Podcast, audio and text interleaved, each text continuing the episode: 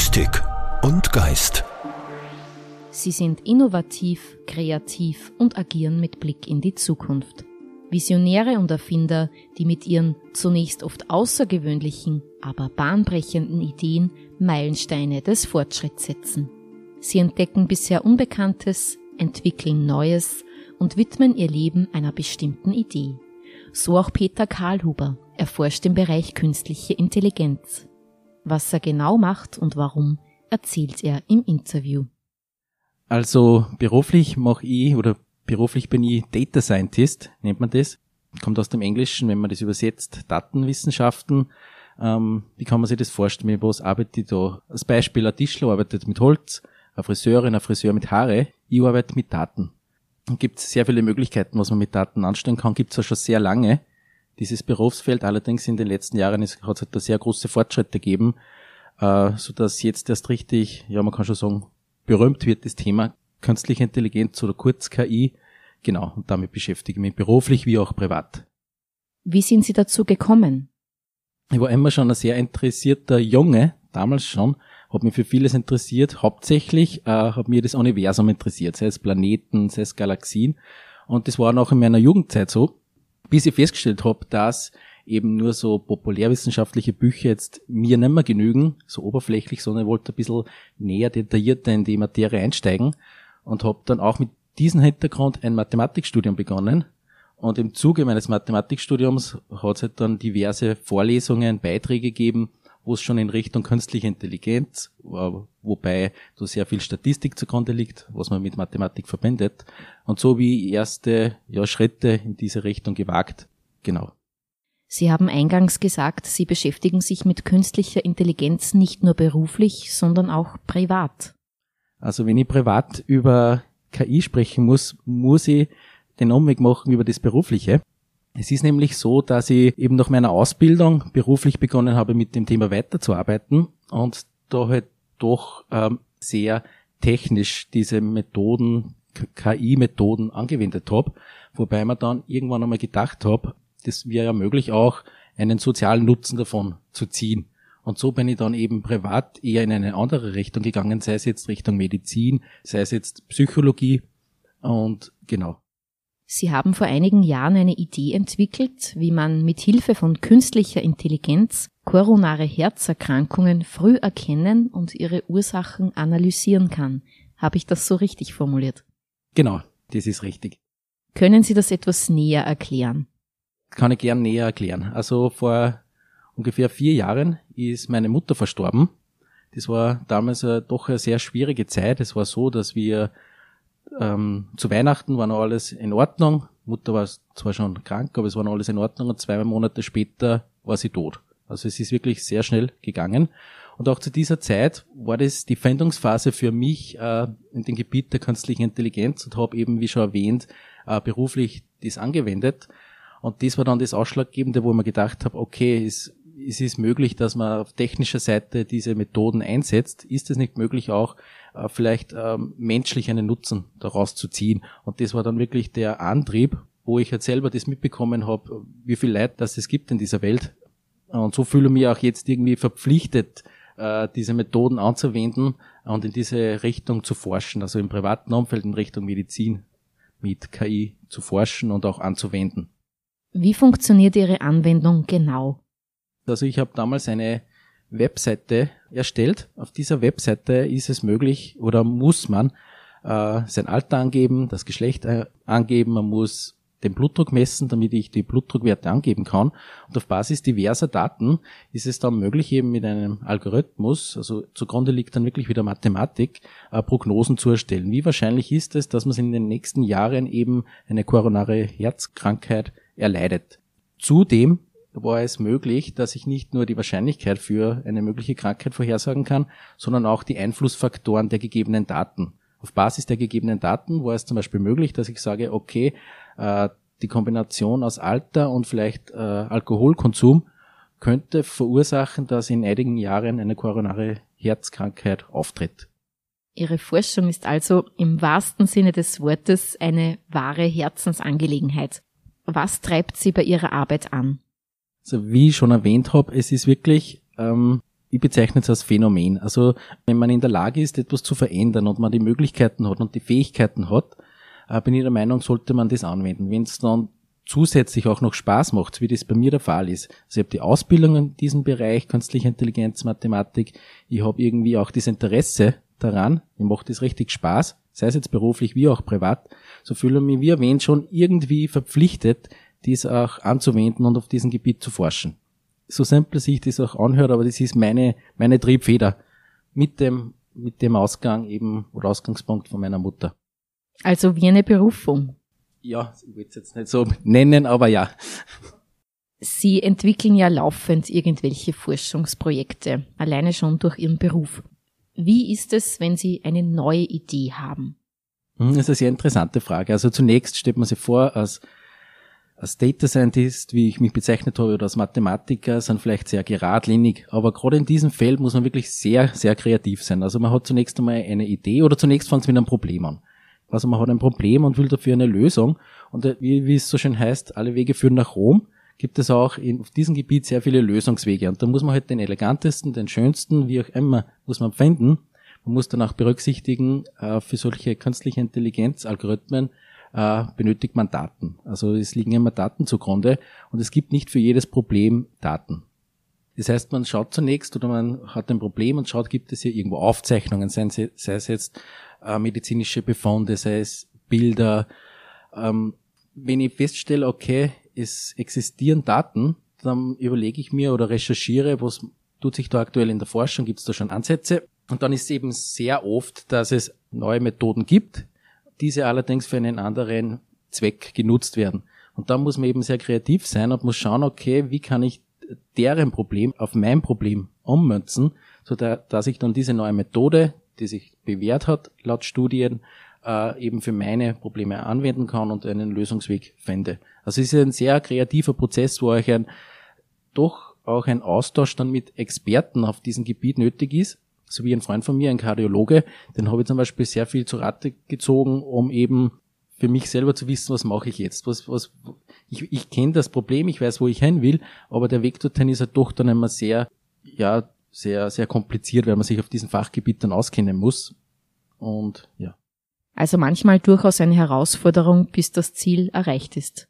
Genau, also so ein Lösungsweg, also gegeben ein Problem und man will eine Lösung finden, äh, der Lösungsweg, der ist nicht immer gerade, der ist nicht linear. Man muss sehr viel immer auch wieder mal zurückstecken, nachdenken, okay, macht es Sinn weiterzumachen? Es ist ein schwieriger Punkt. Man weiß nie, ist der Punkt erreicht, wo man aufhören muss, weil es eben vielleicht keinen Lösungsweg gibt. Oder muss man einfach eine andere Richtung einschlagen? Und da wäre jetzt wieder beim Stichwort Kreativität oder Austausch mit anderen Personen auf diesem Gebiet. Ähm, es ist ja sehr schwierig teilweise. Woher nehmen Sie die Kraft, an Ihren Projekten dran zu bleiben?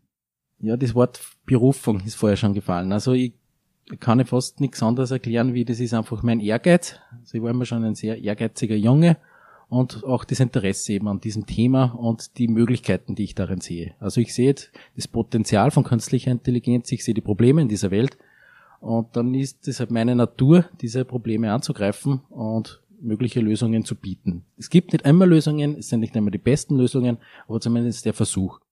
Was ist aus Ihrer Forschung zur Früherkennung von koronaren Herzerkrankungen geworden?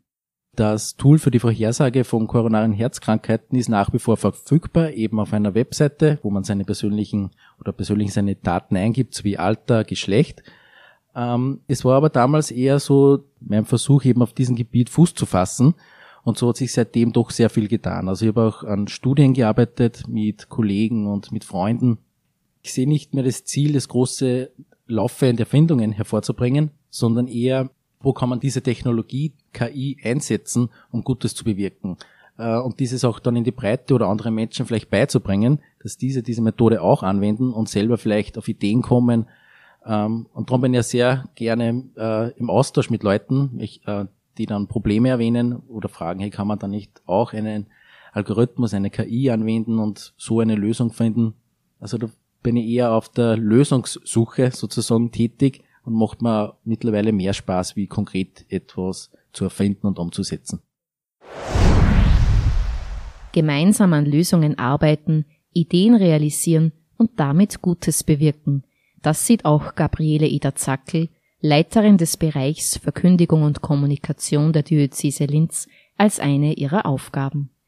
Sie gilt als Visionärin mit Weitblick, wenn es darum geht, Kirche weiterzuentwickeln. Die studierte Theologin lässt sich dabei gerne von anderen Disziplinen inspirieren. Ja, ich bin einerseits eine begeisterte Theologin und auf der anderen Seite aber wirklich äh, immer wieder fasziniert von Erkenntnissen, die andere Wissenschaften haben und äh, die ich dort kennenlerne. Und das ist für mich ein Staunen und es öffnet mir den Blick oder mein Denken wird weiter. Und äh, das hilft mir dann wirklich auch wieder, dass ich für die eigenen äh, Dinge, also für pastorale Weiterentwicklungen oder auch für die Theologie davon enorm profitiere. Vielleicht kann ich da ein paar Beispiele sagen. Mich fasziniert die äh, Quantenphysik, mich fasziniert diese Weltraumforschung, das ganz Große und das ganz Kleine und äh, dass es hier Dinge gibt, die eigentlich nicht zusammengedacht werden können. Eine Welt, die wir eigentlich so gar nicht am Tisch liegen haben, sage ich jetzt einmal, in dieser Welt. Und trotzdem existiert sie. Und das fasziniert mich einfach. Und das öffnet mir einfach den Blick und mein Denken auch. Wodurch zeichnen sich für Sie Visionäre aus? Ein Visionär oder eine Visionärin, die schaut einfach wirklich weit drüber, ja, oder tief hinein. Und äh, da ist ein Bild von der Physikerin Ille Gebeshuber für mich so faszinierend. Sie hat mir einmal erzählt, sie war in Malaysia im Regenwald. Die Forschungsinstrumente hat sie dort nicht mitnehmen können. Und sie hat sich dann gedacht, okay, jetzt stehe ich da im Regenwald und jetzt schaue ich als Physikerin in diesen Regenwald hinein. Und dann äh, ist ihr aufgefallen, dass sie den blauen Flügel eines Schmetterlings, der relativ weit weg war und sehr tief unten im Regenwald, der ja doch eher finster ist unten, dass sie den noch sieht. Und dem ist sie nachgegangen und was hat dieser Schmetterlingsflügel für eine Oberflächenbeschaffenheit. Und dadurch hat sie dann eine Fensterbeschichtung zum Beispiel für Fenster geschaffen oder auch in der Schädlingsbekämpfung beziehungsweise äh, sie schaut eben, dass auf natürlichem Wege die Schädlinge gar nicht auf die Pflanzen kommen. Und durch das, dass sie das beobachtet, das hat mich damals schon fasziniert und da habe ich mir selber die Frage gestellt, wie würde ich als Theologin oder als religiöse Frau in diese Welt hineinschauen? Warum brauchen wir Ihrer Meinung nach Visionäre? Ja, ohne diesen Visionärinnen und Visionären würde es meiner Meinung nach würde sich die Welt nicht weiterentwickeln. Und es braucht jemanden, es braucht die Pragmatiker äh, oder Pragmatikerinnen, die wirklich schauen, wie kann ich jetzt in dieser Situation agieren, aber es braucht auch Menschen, die weit äh, in die Zukunft schauen. Denn nur so können wir dann auch wirklich einen Sprung noch vormachen, glaube ich. Und das ist sowohl innerhalb der katholischen Kirche der Fall, dass wir uns da auch weiterentwickeln. Die katholische Kirche hat sich immer weiterentwickelt in die Welt hinein und mit der Welt und äh, auf der anderen Seite aber auch als Menschen in dieser Gesellschaft. Und ich glaube, das braucht's einfach. Die bereits genannte Ille Gebeshuber hat zum Beispiel auch einmal mit einer Gruppe von zehn Personen ist sie durch die Welt gereist an ganz extreme Orte, also zum Beispiel eine Megacity, ja, oder an einen Ort, wo nur Eis ist, ja. Und äh, sie hat dort hineingeschaut auch wieder und geforscht, wie könnte ein Flugzeug in 100 Jahren ausschauen. Also nicht für die nächsten fünf Jahre, ja, sondern in 100 Jahren, wie würde das ausschauen? Und da sind sie praktisch an diese verschiedenen Orte gegangen. Also es braucht Menschen, die wirklich weit äh, in die Zukunft denken. Aber das ist oft sehr unrealistisch, ja. Also, weil dazwischen in 100 Jahren wird sich noch einiges verändern, ja. Und das, glaube ich, braucht auch die Ethik und auch die Theologie. Manche scheitern ja anfangs an ihrer Idee, müssen Rückschläge einstecken bis das eigene Vorhaben realisiert ist, braucht man Geduld, Ausdauer, aber vor allem auch die Fähigkeit, sich nicht beirren zu lassen und den Weg beharrlich weiter zu verfolgen. Was können wir dem abgewinnen? Ich glaube wirklich, dass Geduld und Ausdauer das gute Wort ist, um eine Idee auch wirklich zu verwirklichen. Und auf der anderen Seite glaube ich aber auch, dass es ein, sage ich jetzt einmal, politisches Gespür braucht dafür es braucht auch einen Weg dorthin, ja, und das bedeutet politisches Gespür für mich. Also die verschiedenen Gruppen, die da beteiligt sind, zu bedenken, ähm, die verschiedenen Schrittgeschwindigkeiten von Menschen zu bedenken, aber auch die Zusammenhänge, in denen wir drinnen stehen. Und da habe ich von Politikern und Politikerinnen wirklich auch gelernt, weil die schließen immer wieder Kompromisse.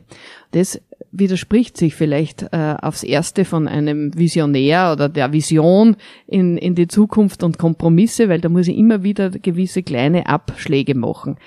Aber ich glaube, das ist die einzige Lösung, wie wir auch in die, in die Zukunft kommen mit diesen Visionen. Ja, also, dass wir immer wieder abwägen, wo kann ich meine Idee noch durchbringen, äh, wo kann ich sie weiterentwickeln, wo kann ich sie sichtbar machen in diesen Zusammenhängen, in denen ich stehe. Es braucht aber auch, glaube ich, manchmal wirklich auch ein Standing, ein ganz äh, großes Standing und eine Überzeugung äh, von der eigenen Idee.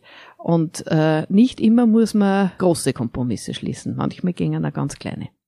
Auch für Pastoralprojekte braucht es Visionen, Worin sehen Sie die Kirche als Visionärin? Die Kirche oder sagen wir, die religiösen Menschen sind Visionärinnen und Visionäre bei der Menschenwürde und beim Klimaschutz, bei der Schöpfungsverantwortung. Das ist, glaube ich, unser, unser Vision, das Wirklichkeit werden zu lassen. Ja, und das, äh, da nicht, nicht nachzugeben, dass das wichtig ist. Und hier das Beispiel noch einmal, das für mich auch bedeutend ist, wenn Personen, die äh, auf der internationalen Raumstation sind, auf die Erde schauen, sagen sie immer, alle, also dass die Erde so kostbar ist, dass sie so zerbrechlich ist, dass sie so schützenswert ist. Und äh, ich war mal in einer Kirche, in der Jesuitenkirche in Wien, und da hat man dann von unten auf die Decke der Kirche geschaut, wo man normalerweise eine Malerei vermutet. Dort war ein Transparent eingezogen, wo man von der internationalen Raumstation wieder auf die Erde geschaut hat. Also man hat von unten hinauf und wieder hinunter. Und das Bild ist für mich faszinierend und zeigt auch, was Kirche tut oder was religiöse Menschen auch machen. Nämlich, man muss oft zum ganz anderen schauen, Gott oder Transzendenz oder auch zu anderen Menschen, die einem gar nicht vertraut sind. Und dadurch kommt man aber wieder hinunter oder kommt man wieder zu den Menschen und zu der Gesellschaft, in der man lebt. Und dort ist dann unser Auftrag, du bist ein Kind Gottes und das wie, wie du ausschaust oder äh, das ist zweitrangig, ja. Und die Menschenwürde ist eben das Erste. Kadein hat es zum Beispiel gesagt, jeder Arbeiter und jede Arbeiterin der Welt ist mehr wert als alles Gold der Erde, weil sie ein Kind Gottes ist. Und ich glaube, das ist so dieser Ansatz, ja, den wir als Christinnen und Christen haben. Und das zeigt sich dann auch in der Schöpfungsverantwortung, im Einsatz für die, äh, eine gerechte Welt, für den Frieden. Das ist unser Auftrag und das ist unsere Vision eigentlich, das Wirklichkeit werden zu lassen. In einer Predigt vor kurzem hat die Wortgottesdienstleiterin gesagt, ähm, wie bei den Seefahrern sind die Sterne praktisch so Wegmarkierungen. Und die sind weit weg und diese Sterne werden sie nicht greifen, ja, die Seefahrer. Und genauso ist für uns das, ähm, wir wissen, wohin wir wollen, ja, Frieden, Gerechtigkeit, Menschenwürde. Und das zieht uns oder das gibt uns die Richtung vor. Mystik und Geist. Präsentiert von der Katholischen Kirche in Oberösterreich.